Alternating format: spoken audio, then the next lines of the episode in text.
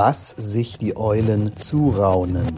Der Kunstpodcast vom Ausstellungsraum Eulengasse.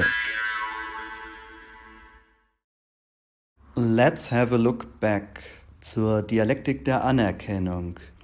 Ich begrüße hiermit alle Interessierten am Ausstellungsraum Eulengasse in dieser Runde, die einen Rückblick auf das Jahresthema Dialektik der Anerkennung gibt. Das ist das Jahresthema der Eulengasse vom Jahr 2019, was mit dieser Veranstaltung jetzt zu Ende geht. Mein Name ist Harald Etzemüller. Und ich begrüße in dieser Runde die Kunsthistorikerin Cordula Fröhlich, die Künstlerin Andrea Interschick, den Künstler Falk Schornstheimer, die Künstlerin Susanna Sitterding und den Künstler und der äh, für Eulengasse auch sehr viel kuratorisch tätig ist, Vladimir Combre di Sena. Das Jahr 2019 stand bei Eulengasse im Zeichen von Anerkennung im Kunstkontext. Anerkennung dabei zu verstehen als eine wertschätzende Wahrnehmung und Haltung der Person an sich sowie auch als eine ökonomische Anerkennung von Kunstschaffenden ihrer diversen Arbeitsleistungen und Werte.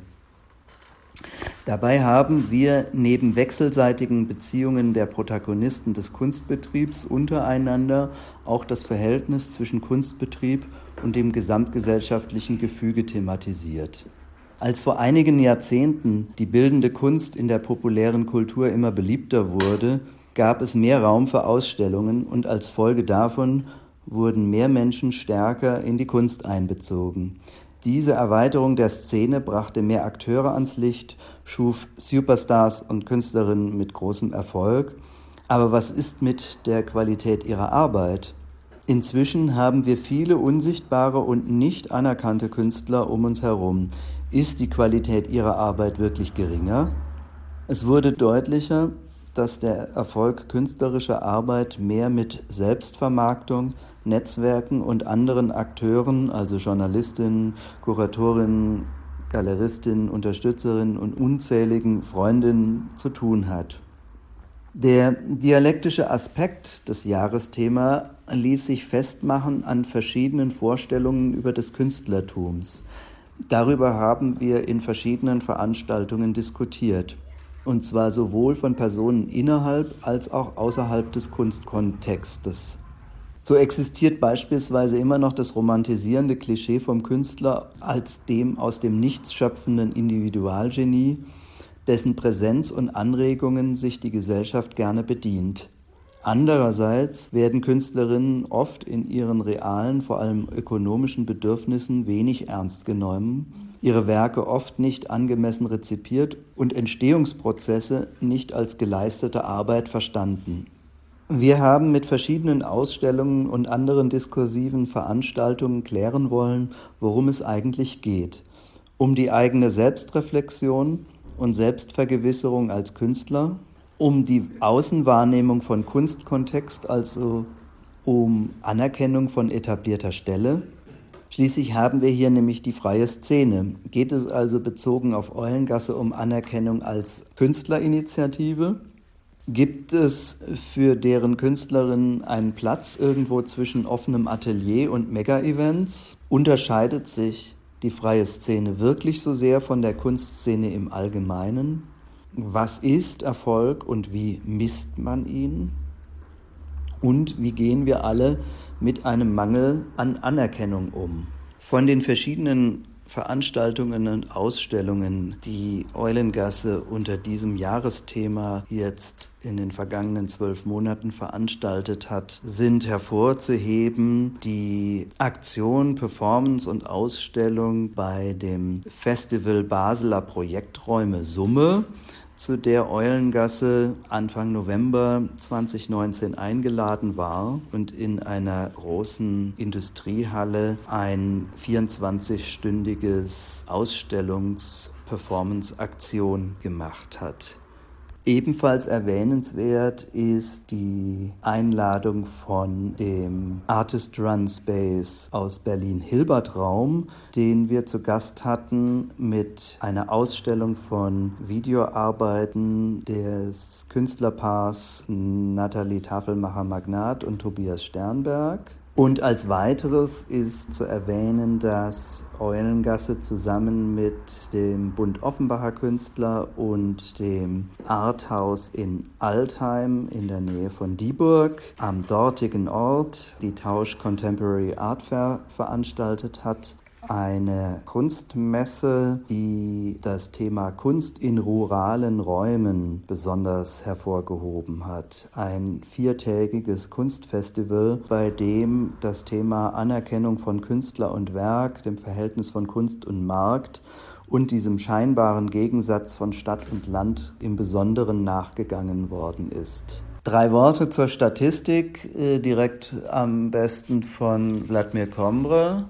Ja, wir haben 15 Ausstellungen, ähm, Beteiligung von 89 Künstlerinnen insgesamt von dem, in diese, unter diesem Thema ähm, Anerkennung. Ja, ich möchte zunächst Florian Adolf äh, zitieren, der als Künstler seine Erwartung nochmal festgehalten hat im Kontext der Dialektik der Anerkennung. Er sagt, beziehungsweise er schreibt, die Erwartung, als Künstler anerkannt zu werden, meint vor allem die Anerkennung des Werks durch andere. Hierfür muss man sich als Künstler zu erkennen geben und seine Kunst zeigen.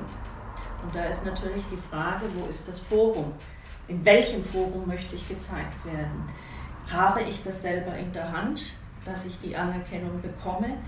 Kann die Anerkennung manipulierbar werden? Also dass ich zum Beispiel explizit mich nur an Offspaces wende, werde ich im Offspace erkannt, wenn ich hinterher an einer institutionellen Institution dann gezeigt werde. Die Art und Weise, wie das Werk gezeigt wird und somit zugänglich gemacht werden muss, mit der Erwartung abgleichbar sein und diese entweder erkennbar erfüllen oder nicht erfüllen. Das ist natürlich auch die Frage nach der Anerkennung des Künstlers. Ist er zufrieden mit dem Ergebnis? Hat aber auch äh, mit der äh, Erwartungshaltung zu tun. Und jetzt kommt ein sehr wichtiger Satz von Florian Adolf. Anerkennung bedeutet vor allem eine Verpflichtung zur Offenheit. Das heißt, und das ist äh, ganz spannend, als wir zusammen gesprochen haben, sind wir auf eine gemeinsame Bekannte gestoßen in der Diskussion, von der ich weiß, dass sie tatsächlich auch mal eine Ausstellung gemacht hat mit dem Thema angemessen loben. Das heißt, es war ihr Kritikpunkt, dass wenn es entsprechend angemessen ist, dass man gerne möchte, dass dieser Künstler quasi Anerkennung erlangt, dass man einfach die psychologischen Mechanismen einsetzt, also sprich die Anführungsstriche die Werbung. Und für mich ist Dialektik, und da komme ich jetzt zu meinen Diskussionspunkten, die ich in den Raum stellen möchte, dass man eben auch in diesem der Begrifflichkeit, die Dialekte der Anerkennung, da ist ja schon das Polare, das Dipolare mit enthalten. Und da ist natürlich auch die Frage, dipolar natürlich auch in Kontext Ratio und Emotion. Das heißt, letzten Endes erwarte ich vom Käufer, dass er eine Anerkennung, äh, mir eine Anerkennung zollt. Ich erwarte aber auch, dass er auf das Werk emotional aufspringt. Ich erwarte vom Künstler, und das wurde, glaube ich, hier auch schon angestoßen zum Thema die Idee, dass der Künstler quasi das Göttliche von innen heraus, das Romantische, was Harald Etzenmüller gesagt hatte, eben auch transportieren muss. Und da ist natürlich der Punkt, mache ich das bewusst als Künstler oder mache ich das unterbewusst? Wertigkeit heißt auch, was für eine Wertvorstellung stelle ich an die Kunst, nämlich Zahlen, also wie hoch ist der Preis, Religion, was für Inhalte transportiere ich, Politik, soziokulturell oder einfach nur Ästhetik? Wo fange ich an, mich von Kunsthandwerk, Werbung, Design oder Dekoration zu unterscheiden? wo ist da das Konzept? Und da ist eben auch die Historie, wurde ähm, Charlotte Brosenenske bereits erwähnt. Da es, ging es tatsächlich um die Reduktion in der Pluralität. Wir leben heute in einer Gesellschaft, wir möchten gerne alle multikulturelle Vielfalt und gleichzeitig haben wir aber auch Entscheidungsprobleme, wenn wir das Produkt, ich sage jetzt mal, in jeder Geschmacksrichtung bekommen, dann geht das Produkt vielleicht verloren. Das ist auch etwas, äh, was nochmal ähm, mit hineinkommt. Und wenn man diese Mechanismen zwischen Kunst und Rezipient richtig ausführt, dann käme es theoretisch, und das ist jetzt wirklich nur Theorie, zum Win-Win-Effekt. Oder, und da ist das nächste Problem, äh, was wir natürlich auch gerade in Religion und Politik haben, zu Machtmissbrauch. Und da ist aber auch der Beusche Ansatz zum Beispiel von der Konzeptkunst natürlich die Frage, es gibt immer einen Sender und es gibt immer einen Empfänger. Und da ist auch die Frage, wie manipulierbar ist das? Ja, vielen Dank erstmal, Cordula Fröhlich. Äh, das sind jetzt viele, viele Themen, Fragestellungen, Anregungen auch gewesen, die wir ja jetzt alle hier gehört haben. Vielleicht befragen wir als erstes Andrea Interschick zu den einen oder anderen Aspekt, der jetzt genannt worden ist. Und möglicherweise ist dir ein spezieller eben auch besonders unter den Nägeln, wozu du jetzt gleich Stellung nehmen möchtest. Was die Veranstaltung meiner Werkvorstellung, an der ich teilgenommen habe, betrifft, ähm, war das für mich wo ich noch eher am Anfang meiner künstlerischen Entwicklung stehe, eine sehr große Anerkennung, dass zum Beispiel eine studierte Kunsthistorikerin zu mir ins Atelier kam und mit mir über meine Arbeiten gesprochen hat. Dass also ein Teil der Kunstwelt, die ja auch institutionell anerkannt ist, zum Beispiel ein Studium, dass ich mit dem in Berührung gekommen bin. Cordula hat einen, einen Punkt, den ich auch hier notiert habe die ich sehr wichtig finde. Der Anspruch auf diese Anerkennung von Künstlern und von Kunstmachern, von allen Akteuren in, in der Kunstszene. Und äh, wir, wir beziehen sich immer auf ein Establishment. Und wir, sie hat auch über die, die Pluralgesellschaft, meiner Meinung nach, äh, wir, wir verwenden zwei äh, Kriterien, für unterschiedliche Sachen. Das Establishment wie früher, wo ein Sender und ein Empfänger so allgemeine so gedacht ist, es hat sich sehr geändert. Die, die Gesellschaft ist viel pluraler geworden. Das sind mehrere Sender für eine vielfältige Plural-Empfängergruppe. Und es, es gibt nicht mehr diese Idee der Establishment, ich werde anerkannt durch Institutionen, sondern es ist viel komplexer geworden. Es gibt verschiedene Topfe, wo ich Anerkennung äh, abrufen kann. Und genau, was sie gesagt hat, wo will ich mich situieren? Und was ist, was du ungefähr an, äh, angestoßen hast, habe ich so verstanden? Ja, zum einen ja, zum anderen wäre das eben auch der zweite Punkt, die Stringenz. Also es ist ja, das Problem ist natürlich gerade in dem Kontext, wenn ich jetzt heute andere Mechanismen habe und ich nicht mehr, sage ich mal, um das jetzt auf Karriere zu verallgemeinern, denn letzten Endes ist die Anerkennung des Künstlers ja nichts anderes als eine berufliche Karriere, dann ist es doch so, dass ich früher einen Beruf von der Pike auf gelernt habe und heute bin ich ja durch das Zufallsprinzip der sozialen, medialen und kulturellen Gesellschaft eingebunden und es kann passieren, dass ich zum Shootingstar werde. Und da ist natürlich die Frage, und das ist nicht äh, das erste Mal, dass Künstler darüber diskutieren, wo fängt der Punkt an, dass ich ohne einen Unterbau der Stabilität, ich glaube, das lässt sich auch sehr gut mit der Architektur vergleichen, trotzdem auf dem Level bleibe. Gibt das dann oder kann ich das halten? Und da setzt natürlich auch die Anerkennung ein. Wenn ich das trotzdem halten kann, dann muss es etwas geben, was der oder diejenige so gut macht, dass es äh, eben auch einer äh, über äh, potenziellen Anerkennung schuldet. Ich habe die Tendenz, du hast auch diesen Vergleich mit der Architektur zum Beispiel, ich habe auch die Tendenz von dem Theater zu vergleichen, weil ich aus dem Theaterbereich komme. Ähm, äh, ich habe äh, die, die Gefühle manchmal, dass die, die Künstler selber sie nicht sich kennen. Vorher die Anerkennung und die Suche, sie müssen selber sich kennen. Im Theater ist ganz klar für uns, nach gewissem Alter, nach gewisser Erfahrung mit der Bühne, mit dem Schauspiel, ich war Schauspieler, ich werde nie Hamlet spielen. Ich werde vielleicht eine sehr gute Horatio spielen, aber Hamlet ist nicht meine Rolle. Und da muss ich auch mich abfinden damit und genau wissen, was, was soll ich investieren. Es bringt mir nicht die ganze Zeit, ganze Leben Hamlet zu, Kampf zu sein, weil ich werde nie sein. Die, die, die Künstler muss sich selber situieren und sich zuerst erkennen und sagen, okay, meine Bereiche ist das, ich denke das und das und das und da werde ich agieren nicht versuche, genau wie der andere, die da genau das erreichen hat. Ich habe meine anderen Gebiete, die ich erreichen kann. Und das ist, diese Bilanz muss man selber zuerst sich kennen, damit man die Anerkennung suche, für was man ist.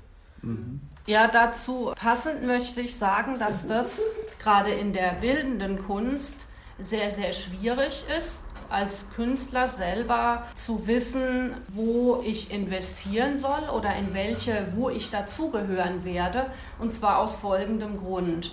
Also es gibt für mich mehrere Kunstwelten. Es gibt einmal die freie Szene und dann gibt es die, das sogenannte Establishment, also sprich Museen, Biennalen, wo der Galerien, Galerien Wobei ähm, bei Galerien würde ich differenzieren. Dann muss ich dazu nehmen die großen Galerien, wo der massive Unterschied ist die Höhe der Geldmittel, die zur Verfügung stehen. Ein Museum, in dem ich selbst arbeite und einiges mitbekomme, hat finanzielle Mittel zur Verfügung, die ein kleiner Kunstraum oder eine Galerie niemals zur Verfügung haben wird. Mhm. Und zwar ist es nicht von der eigenen Leistung abhängig, sondern das ist ein institutioneller Rahmen, der vom Staat oder anderen ähm, Gremien gesetzt wird.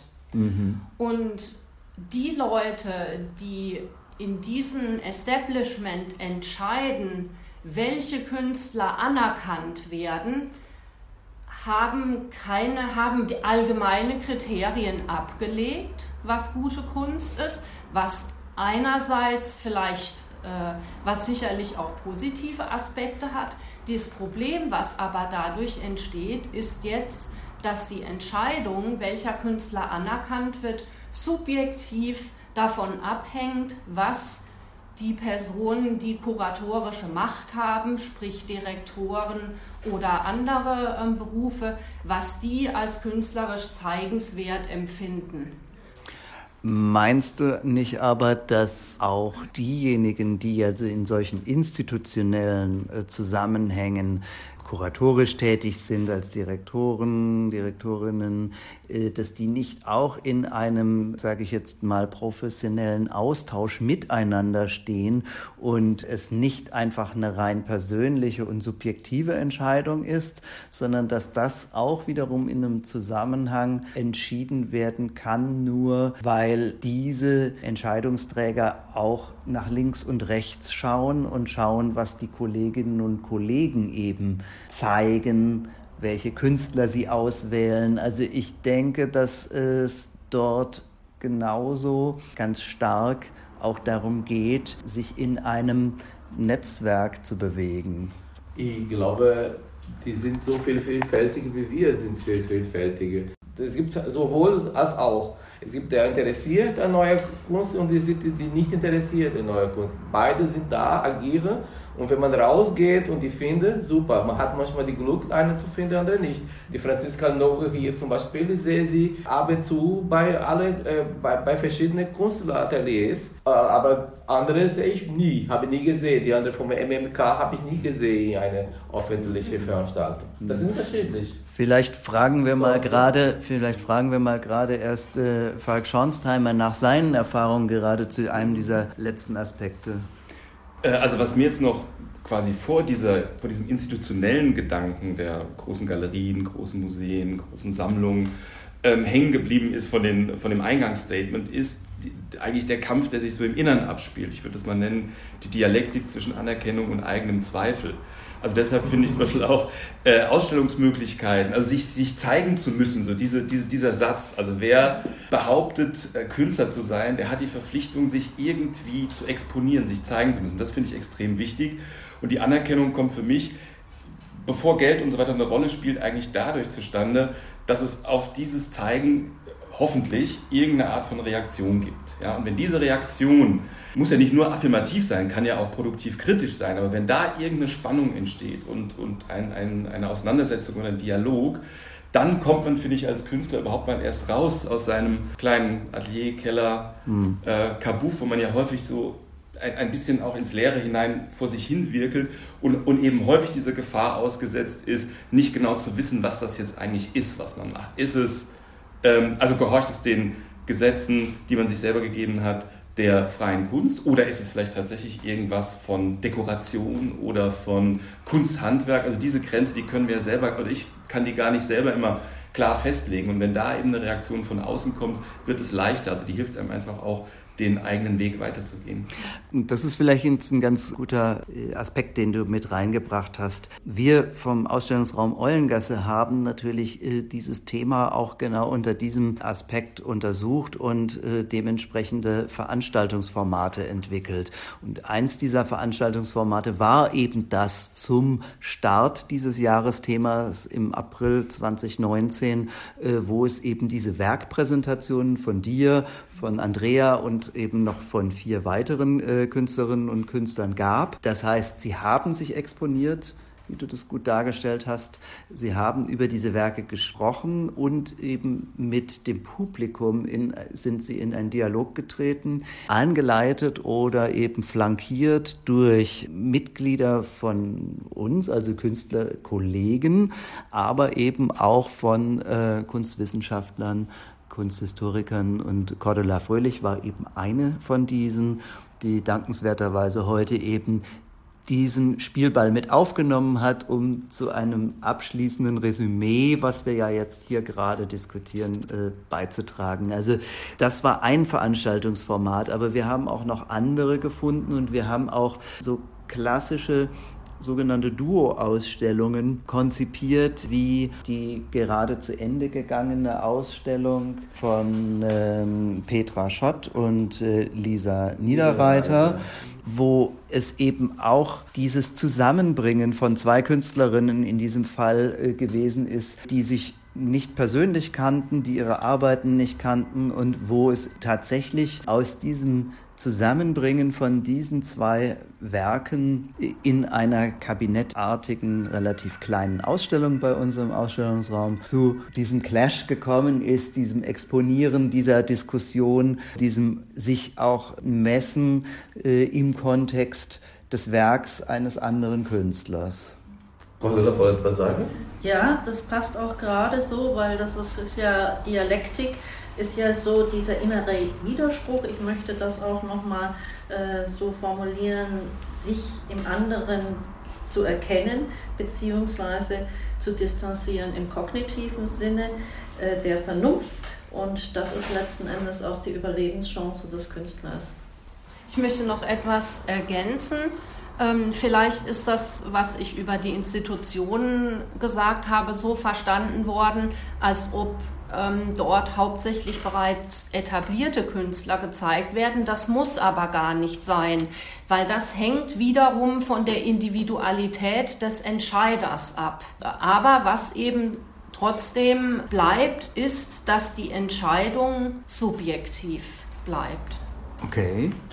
Das möchte ich insofern bestätigen und zwar ist das natürlich abhängig von der Institution. Mhm. Äh, ich muss letzten Endes natürlich auch meine Regularien der Finanzwelt, in dem Fall der Geldgeber, der Sponsoren, in gewisser Weise auch erfüllen. Das ist vor allem eben bei den Galerien. Also man wird bei einem Galeristen immer äh, wissen, wenn mein Klientel auf eine bestimmte Stilrichtung aufspringt, dann werde ich eben auch ganz bewusst Künstler in diesem Stil suchen. Eigentlich dürfen sich Institutionen so etwas nicht leisten. Und im Kontext, was mich stört an der Diskussion heute, den Offspace und die Institution als äh, dipolare Elemente äh, zu sehen. Meines Erachtens ist es so, dass man im sagen wir mal, offiziellen Kontext keinen Künstler findet, der nicht auch bereits klein angefangen hat. Aber es gibt eben auch bei denen, die klein anfangen, immer welche, die klein bleiben. Und das hat man natürlich auch politisch, politisch so umgesetzt, dass man gesagt hat, okay, Heutzutage haben die Künstler ihre eigene Verantwortung, sich zu vermarkten. Das heißt, ich muss als Künstler selbst kuratieren können mhm. zum Beispiel. Ich muss mir als Künstler selbst Off-Spaces suchen bzw. sie auch selbst kreieren. Das sind natürlich auch Dinge, die man hat, äh, die man im ausgehenden 20., beginnenden 21. Jahrhundert bereits erkannt hat. Mhm. Was man da nicht berücksichtigt hat, um eigentlich dieser Diskussion, die wir hier gerade führen, auch entgegenzuwirken, was man damals nicht berücksichtigt hat, war, dass unter Umständen in diesem Kontext auch das künstlerische Werk auf der Strecke bleibt, mhm. weil der Künstler dann nicht mehr aktiv arbeiten kann. Mhm. mhm. Aber ich genau. sehe das als ein Initiatormoment, diese, diese Übergang, so, äh, die du jetzt eben, eben gesprochen hast, war ein erster Moment, wo sich wieder neue Erfindung erfinden sollte. Das ist in verschiedenen Bereichen der Gesellschaft auch passiert, auch in der Kunst.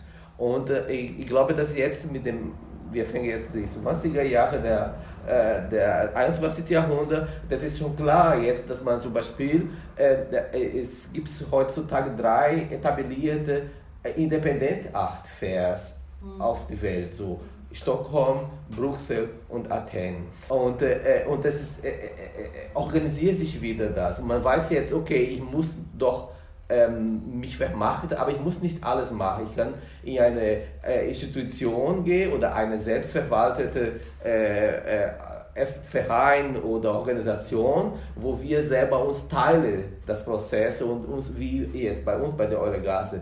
Ich, ich muss nicht nicht alle Künstler, die bei uns sind, muss kuratieren, aber die sind hier in diesem Konstrukt, wo auch Kuratierungsmöglichkeiten gibt. Äh, Im Gegensatz kann er etwas mit anderes beitragen für die Gemeinschaft. Und das, das formiert sich schon, glaube ich. Und das, ist, das wird vielleicht weiter, ich glaube daran, dass es weiter sich entwickelt wird auch. Ich glaube 100% daran, ja. Von diesen großen Offspaces muss man aber auch äh, dazu sagen, dass der Athena Offspace nur durch die Documenta eigentlich auch seinen Stellenwert gefunden hat. Und da, nein? Nee, er gab, gab es schon vor den Dokumenta. Wir haben 2015 das erste Mal Stockholm besucht und damals gab es schon diese Independent Art Fan Athen. Ja. Natürlich ist auch immer das Thema der Begrifflichkeit etwas, was in den Köpfen hängen bleibt. Es ist richtig, von der Independent-Szene zu sprechen. Äh, der Begriff des Offspace ist ein, ein, Begriff, der stärker eigentlich darauf abzielte, in so einem mehr stärker Underground-Bereich tätig zu sein. Und einige Initiativen, künstlerische Initiativen, die äh, Kunst auch darstellen wollen, kommen aus diesem Underground-Bereich heraus und für die ist dieser Begriff des Offspace auch genau richtig. Wenn der Begriff ähm, Offspaces genutzt wird äh, im Zusammenhang mit den Independent, an den Artist-Run Spaces, so wie Eulengasse einer ist, so sind wir tituliert worden im äh, äh Start der Frankfurter Galerien. Da werden sozusagen dann neben den kommerziellen Galerien seit zwei Jahren äh, auch Institutionen und Offspaces angesprochen, dann ist das sehr unglücklich. Wir haben das äh, auch den Verantwortlichen äh, schon kommuniziert, dass man dort einfach, um das besser kommunizieren zu können, äh, den Begriff der, der Independent oder der Artist-Run Spaces eben auch benutzt. Ich wollte nochmal ähm, äh, zu dem was anmerken, was Cordula Fröhlich gesagt hat, dass der Künstler sich selbst vermarkten sollte und oder zumindest sich präsentieren können sollte. Es muss ja keine klassische Werbung sein. Und diese Dinge ähm, sind alle gut, aber sie kosten Ressourcen. Und da glaube ich, dass Künstler darauf angewiesen sind, dass nicht nur sie selber, sondern auch andere Leute, dass sie Unterstützung von anderen Leuten, Institutionen, wem auch immer erfahren, um bei ihrem Werk bleiben zu können, weil das ja auch das künstlerische Werk sehr zeitintensiv ist und damit ihnen selber auch genügend Ressourcen zur Verfügung stehen, damit das Werk wachsen kann. Also du hast vollkommen recht. Der Künstler kann nicht alles selber machen. Und es ist schon für manche Künstler eine starke Herausforderung, aus sich herauszugehen und sich auch mal in einem Kreis hinzustellen und von sich, seinem Werdegang, seiner künstlerischen Intention und seinem Werk eben zu sprechen. Längst nicht jeder Künstler kann das. Und dementsprechend gibt es ja andere, die das eben können. Also eine Kunsthistorikerin kann eben über das Werk eines Künstlers sprechen und häufig eben viel, viel besser, als der Künstler es selber kann. Sie äh, kann andere Aspekte hineinbringen. Ein Kurator. Glaube, es geht nicht um besser und schlechter, es geht um die Qualifizierung ja. Äh, und, die, und die Funktion und, äh, und, und die, die Arbeitsgebiete auch. Der Kurator hat ein bestimmtes Arbeitsgebiet, um Ausstellungen zu organisieren. Der Grafikdesigner ist derjenige, der dann einen Katalog zu einer Ausstellung gestaltet. Alles das sind Dinge, wo, wo der Künstler natürlich eben seinen Beitrag leisten muss, nämlich sein Werk. Und der Diskussionsbedarf ist manchmal sicherlich sehr groß um auch mit den Ergebnissen, den diese professionellen Leute eben leisten können und dazu beitragen können, damit zufrieden ist. Also der Entwurf eines Katalogs, den der Grafikdesigner gestaltet, muss nicht unbedingt auch dem Künstler gleich sofort gefallen. Also wird man in eine Diskussion treten. Die Konzeption einer Ausstellung, die ein Kurator entwickelt, muss dem Künstler nicht unbedingt gleich gefallen. Auch da gibt es eine Diskussion. Und der Text, den äh, ein Kunsthistoriker, eine Kunsthistorikerin zu einer Ausstellung verfasst, ist vielleicht auch etwas, worüber man sich austauschen kann, wo, an dem man sich reiben kann. Also es gibt genügend Konfliktlinien, ja, letztens habe ich auch mit einer Künstlerin erlebt. Sie hat äh, äh, eine Kunstwissenschaftlerin hat über sie gesprochen, einen Satz, den sie überhaupt nicht verstanden hat, und sie gesagt, nee, ich sehe mich so nicht. Es, ist, mm, es war ein bisschen schwierig, weil äh, sie hat überhaupt die, die, die Satz, der Satz nicht verstanden. Äh, und und er wollte auch nicht verstehen, war schon mit einem Vorurteil gegenüber diesem Satz, da war nichts mehr zu machen. Ja. Also da glaube ich, dass man sich als Künstler eben nochmal in dem Bewusstsein, dass man die Unterstützung, auf die Unterstützung anderer angewiesen ist, dass man hier als Künstler auch tolerant sein sollte gegenüber verschiedenen Interpretationen des Werkes. Ja. Ja, und zwar, der Künstler soll tolerant sein bezüglich verschiedener Interpretationen. Interessanterweise gehe ich durchaus davon aus, dass ein Werk genau diese, dass genau das ein Werk interessant macht, wenn es auch mehrdeutig interpretiert werden kann. Mhm. Mhm. Mhm. mhm. Genau. Und das wäre jetzt von unserer beiden Aussage ein Widerspruch und das ist zum Beispiel auch eine Dialektik. Ja, das ist wahr.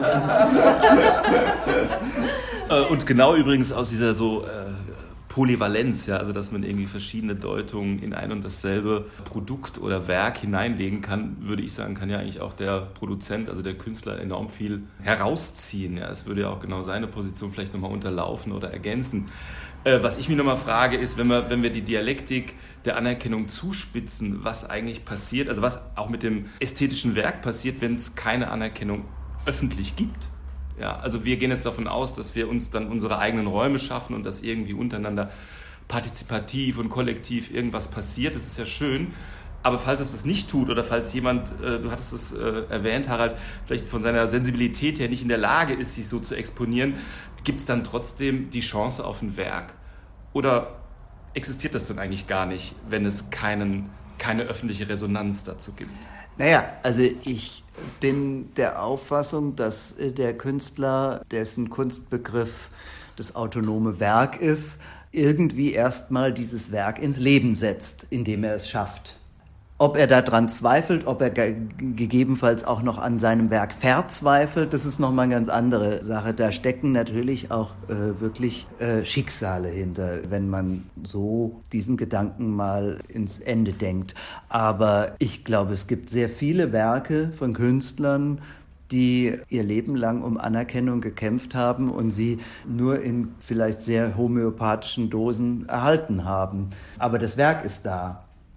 Wir wollen, glaube ich, nicht diese Diskussion dahingehend führen, wie viel Werk wird heutzutage geschaffen, welches gar nicht richtig wahrgenommen wird, weil es wird sehr viel produziert und möglicherweise, wenn wir uns in 100 Jahren wieder treffen würden, äh, sind 90 Prozent dieser Werke auch wieder schon zerstört. Ich glaube, es gibt auch Levels. Es gibt die, äh, ich kann dir jetzt ganz didaktisch drei Level so nennen die Anerkennung Level 1, das ist überhaupt noch nicht, man hat noch nicht geschafft und will etwas schaffen, will überhaupt erkannt werden oder bekannt werden oder sich platzieren in dem Milieu.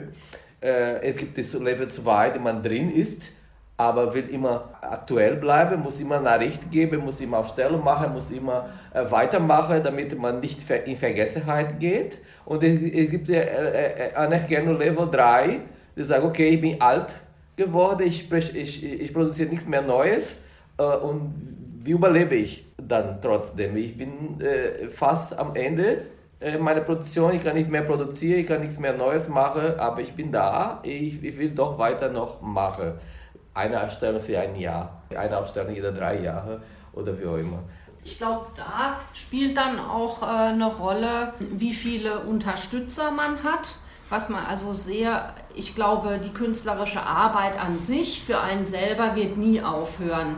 Aber solange man oder wenn man einen Pinsel nicht mehr halten kann, greift man zu anderen Mitteln. Mhm. Die Ausstellungstätigkeit wird aber im Lauf des oder die äh, Sichtbarkeit in der Öffentlichkeit wird dann, gerade dann, wenn das Alter und Gebrechlichkeit einsetzt, sicherlich sehr stark davon bestimmt, ob äh, andere diese Funktion übernehmen.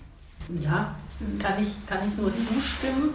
Äh, ich würde das auch, äh, dieses Level, von dem du gesprochen hast, ist meines, aus meiner Sicht ein äh, normaler Lebenszyklus. Und da ist es natürlich auch so, dass dieser zweite Punkt, ich bin drin, ich muss ständig weitermachen, das ist natürlich ein Punkt, wo man äh, schauen muss, wo ist man dazwischen? Und da, das sind dann eben diese ganz anderen institutionellen gesellschaftlichen Leben, Levels, Entschuldigung, nicht Leben, äh, Levels, äh, die eine Rolle spielen. Und da glaube ich auch, und das habe ich von allen Künstlern, und das liest man auch in den Büchern, in der Historie erlebt, der Künstler bleibt immer Künstler. Mhm. Und wenn ihm der Pinsel aus der Hand fällt, mhm. dann äh, findet er eben etwas, das ist äh, völlig richtig. Also das ist etwas, äh, was eben auch den Künstler von einer äh, anderen Berufstätigkeit mhm. unterscheidet. Das Wort der Anerkennung, du hast es vorhin sehr schön aufgerollt. Kennen, Erkennen, Anerkennung. Also da ist natürlich viel persönliche Entwicklung dabei. Als Künstlerin muss ich sagen, ja natürlich Anerkennung, ja. Ähm, wenn ich arbeite, ähm, in dem Fall male, dann mache ich das für mich. Ich nehme Welt wahr, ich nehme es auf, ich gebe etwas ab. Und der Kreislauf ist dann irgendwann für mich geschlossen, wenn es gesehen wird.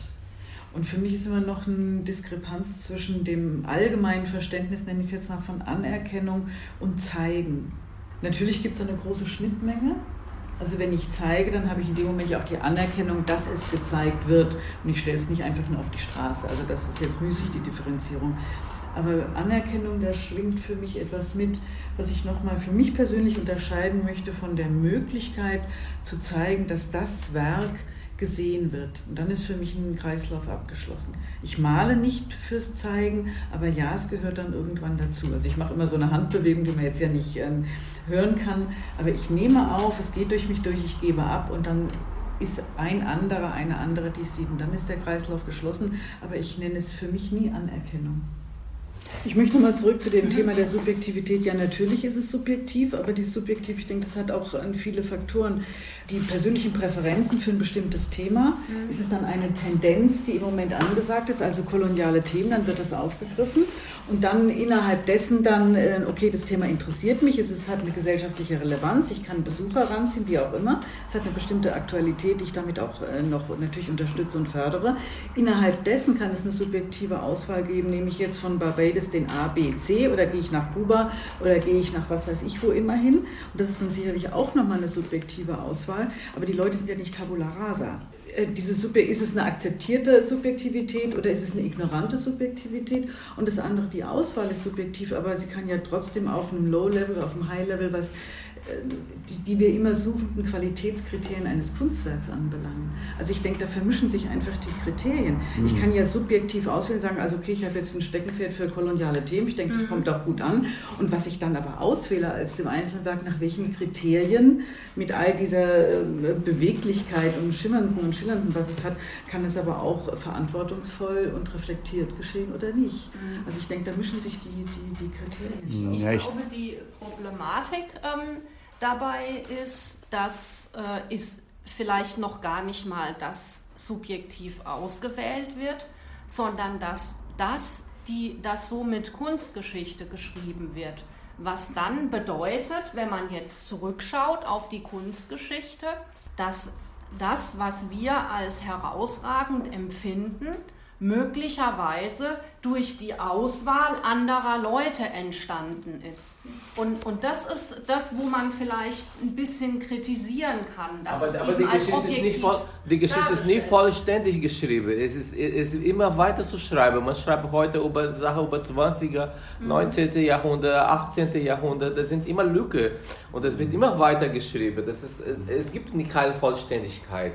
Wenn aber die Kunstwerke deswegen nicht aufbewahrt sind und gar nicht mehr da sind, ist die Kunstgeschichte nicht mehr korrigierbar. Ja, aber ich glaube, es gibt nicht die Kunstgeschichte. Also die, also die Geschichtsschreibung ist tatsächlich eben etwas, was wir den äh, zukünftigen Generationen überlassen müssen. Also unsere Geschichte, die wir hier sozusagen äh, mit, mit diesem Podcast auch dokumentieren, das ist eine Momentaufnahme und, und wir warten dann mal eine Generation ab, ob dieser Podcast dann äh, so wichtig erachtet wird, dass er auch in 30 Jahren noch gehört werden kann.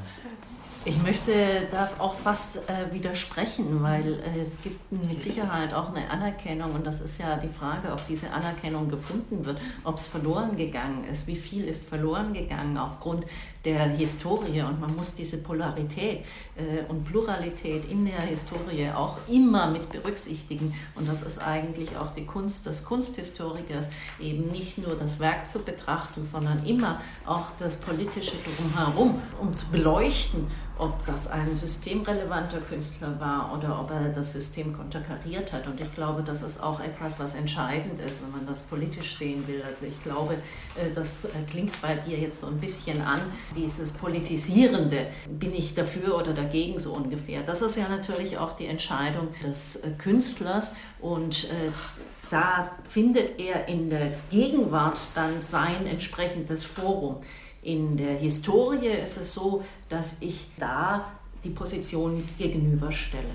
Vielleicht kannst du, Cordula, gerade noch mal äh, auf das ganz eingangs unserer Diskussion erwähnte Statement von äh, Florian Adolf noch mal zurückgehen und das noch mal kurz rekapitulieren? Anerkennung bedeutet vor allem eine Verpflichtung zur Offenheit. Haben wir dazu einige Aussagen gemacht in dieser letzten Dreiviertelstunde? Ja, ich glaube schon, dass äh, darin die Ehrlichkeit der Kunst besteht. Das ist eben auch das, was an Anerkennung erfolgt. Und ich glaube, das ist durchgekommen äh, mit der Systemrelevanz, also dass äh, man sagt, äh, wo werde ich manipuliert, wo sind die Institutionen, wo habe ich die Wahl, äh, wenn gerade in dieser Gesellschaft, in der ich mich befinde, ein anderes Thema angesagt ist, bleibe ich auf der Strecke und werde in 100 Jahren nicht mehr äh, anerkannt. Ich glaube, das ist eben auch das, was mitschwingt, dass eben auch die Offenheit in der Arbeit transportiert wird. Das ist auch das, was Harald Etzenmüller äh, von den einzelnen Schicksalen, äh, die dahinter stecken, gesprochen hat. Ich würde dazu sagen, äh, wie wir jetzt dieses Jahr diese drei Publikationen haben, das haben die Künstler selber sich beschäftigt und als in den Griff genommen, eigene Publikation herauszubringen. Das ist auch eine Dokumentation von was diese Zeit, was sie produziert haben. Die haben Kunsthistoriker, Kunstwissenschaftler beauftragt, haben Texte, haben Grafiker beauftragt, haben Kulturamt angefragt, Kataloge herausgebracht. Das ist nicht ein definitiv Katalog seiner Werke, ist ein zeitbegrenzter Katalog. Und man muss immer das weiterführen. Das ist diese Pflicht, mit sich zu, in der Öffentlichkeit zu halten, sehe ich auch einen Teil davon. Nicht nur auszustellen, sondern diese Ausstellung zu dokumentieren, weil die Ausstellungen sind weg. Wie, wie, kann, wie gebe ich das weiter? Und da sind hier drei Beispiele davon. Nicht nur die Kataloge, auch die kleine Broschüre, die wir immer machen. Wir versuchen bei jeder Ausstellung nach Möglichkeit eine, eine kleine Publikation mindestens rauszubringen, damit wir auch dokumentieren diese Passage. Offenheit, die Florian Adolf angesprochen hat. Es wird eigentlich von allen Beteiligten die Offenheit verlangt. Einerseits der Künstler, der offen in die Welt schaut und etwas davon in seinem Werk verarbeitet es ist die Offenheit derjenigen, die, wie jetzt hier der Ausstellungsraum Eulengasse, zu erkennen, was ist eigentlich gesellschaftlich relevant, welchen Themen stellen wir uns und welche Künstler können dafür einen relevanten Beitrag leisten das sind jetzt in unserer Organisation nicht irgendeine Person, die das entscheidet, sondern da wir als Kunstverein, also als Verein kunstschaffender Mitglieder basisdemokratisch organisiert sind, sind es einfach die interessierten Künstler, die einmal im Monat zusammenkommen, um solche Entscheidungen gemeinschaftlich zu treffen. Offenheit ist es aber natürlich eben auch beim Publikum. Das ist schlussendlich das, was wir als Künstler uns wünschen, dass das Publikum offen auf das Werk zugeht. Susanna nickt ganz heftig. So, ja, weil mir dann nochmal das Thema der Subjektivität kommt. Ich stimme dir da zu und ist jetzt überhaupt nicht im Widerspruch. Trotzdem dieses Abers gehört eben auch die irrsinnige Erwartungshaltung von den unterschiedlichen Öffentlichkeiten dazu an die Kunst und was es alles lösen soll und befragen soll. Und dann kommt eine neue Sonderausstellung, man pilgert hin. Also das sind irrsinnige Erwartungen, die natürlich auf der anderen Seite diese eine gewisse Stringenz der Subjektivität meines Erachtens auch unterstützen. Also da sind wir wieder wieder bei, dem, bei der Wechselseitigkeit, aber ich sehe ganz kritische Falten. Ja, Vom Leben gezeichnet. Nein, nein, nein. Nein, diese Erwartungshaltung ist ganz spannend, weil ich glaube, da äh, äh ist eben auch in der heutigen Zeit sehr viel ähm, im Kontext vom Socializing äh, verortet. Ne? Also diese mhm. gesellschaftliche Relevanz, das ist die Ausstellung, zu der ich gehen muss, weil der und der und der auch dort gewesen ist. Und da geht natürlich auch das verloren, was im Bereich des Independent möglich ist, nämlich der Dialog miteinander. Mhm. Äh, auch eben die Kunst so zu rezipieren. Aber ich bin der Meinung, man kann beides äh, dort stehen lassen, wo es steht. Ich muss mit äh, demjenigen, der aufgrund des gesellschaftlichen Hypes in eine Ausstellung pinkelt, nicht über eine Dialektik der Anerkennung diskutieren. Das mhm. bleibt eben auch die Qualität eines Raumes wie der Ausstellungsraum Eulengasse. Jein. Ähm, also ich denke, das war jetzt sehr polarisierend. Das ist der eine, ist die absolute Offenheit, die zur Eulengasse kommt.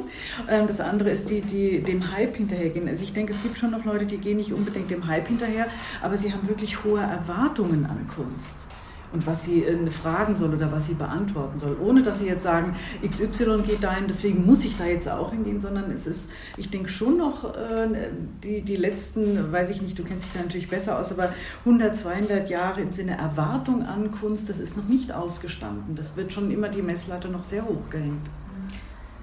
Ich glaube auch, dass es wichtig ist, weil es durchaus natürlich äh, seit der zweiten Hälfte des 20. Jahrhunderts durchaus die Kultur die Kunst den Anspruch hat, kulturell Frieden zu stiften. Und das ist natürlich auch die Erwartungshaltung, Fragen und Antworten auf gesellschaftliche Missstände zu finden, die in der Kunst auf äh, mir quasi wie ein verschlüsseltes Buch vorgehalten wird.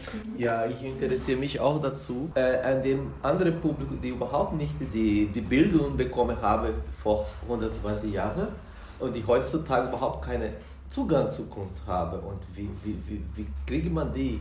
Wie, weil die, sie sind auch äh, wichtige Teile der Gesellschaft, aber die haben noch keinen Zugang für die Kunst. Und wie kriegt man die hin? Die, die, die gehen zu Events, aber zu Kunst nicht. Und wir müssen, besonders wir, äh, die Independenzszene, sehe ich, dass wir mehr diesen Zugang schaffen könnte, theoretisch. Mehr also die Institutionen, weil die sind nicht viel an die Institutionen manchmal interessiert, aber die sind vielleicht offener für die freie Szene. Und wie kann man die vielleicht gewinnen? Da interessiert mich heutzutage sehr. Durch unser neues Jahresthema. Participate. Das nur mal zum, äh, damit es auch jeder mitbekommt. Participate now. Zu, ähm, ja, also der Künstler, der auf gesellschaftliche Probleme reagiert. Ich glaube, dass das, ähm, ja, manche tun das ja bewusst aber ich glaube, das Allerwichtigste bei der Kunst ist, dass man bei sich selber bleibt. Und die gesellschaftlichen Einflüsse fließen sicherlich auch automatisch in die Arbeit ein. Aber ich finde, man sollte nicht als Künstler sich das auferlegen, zu gesellschaftlichen Themen Stellung nehmen zu müssen. Sonst, das würde ja sonst die Autonomie des Künstlers in Frage stellen. Und da finde ich wiederum diese, ähm, dafür ist die freie Szene ähm, sehr gut, die auch unabhängig von bestimmten gesellschaftlichen Setzungen oder Idealen handeln kann und die auch anderen, wo auch andere Künstler, die jetzt nicht zu gesellschaftlichen Themen so Stellung nehmen möchten, ein Forum haben. Also wollen wir doch noch mal ganz kurz zusammenfassen. Wir würden natürlich gerne eigentlich alle 89 Künstler die in diesem Jahr unter dem Jahresthema Dialektik der Anerkennung in irgendeiner Form äh, beteiligt waren an Ausstellungen, an Veranstaltungen, an Aktionen von Eulengasse. Wir würden ganz gerne eigentlich alle diese Künstler dazu befragen, haben sie Anerkennung erfahren, in welcher Form? Vielleicht äh, machst du gerade weiter, Cordula, diesbezüglich. Ja, war die Anerkennung äh, vorhanden im Kontext des Projektes, die Auseinandersetzung des Projektes, was für eine Wirkung hatte die Auseinandersetzung des Projektes für die Arbeit, hatte sie Relevanz für die Arbeit oder sind entsprechend auch aus diesem Pool heraus weiterführende Veranstaltungen, Ausstellungen, Verkäufe vielleicht auch entstanden? Gab es Anerkennung dadurch, dass man zu neuen Ausstellungen eingeladen äh, wurde? Gab es eine Selbstreflexion, dass man das Werk in eine andere Richtung positioniert? Gab es eine Auseinandersetzung, dass man Künstlerkollegen kennengelernt hat im Dialog, dass man sagt, ja, okay, ich möchte jetzt, wir möchten jetzt ein gemeinsames neues Projekt starten?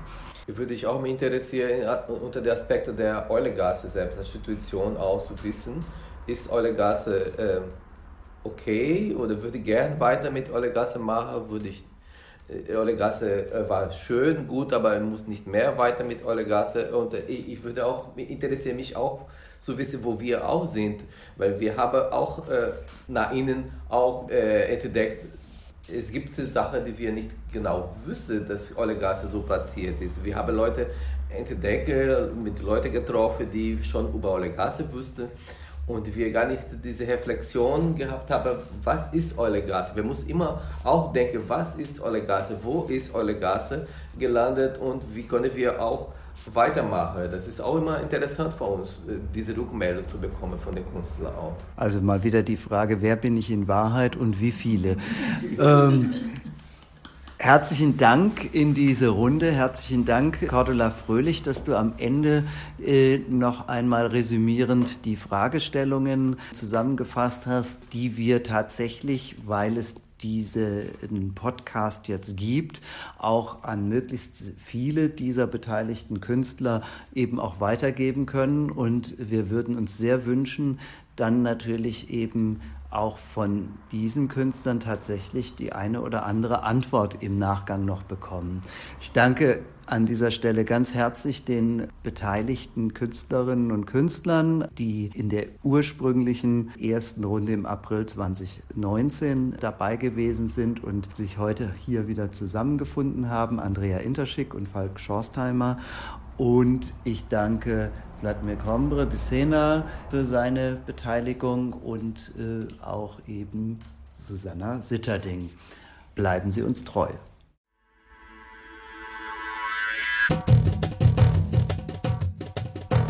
Eulengasse. Bleibt dran.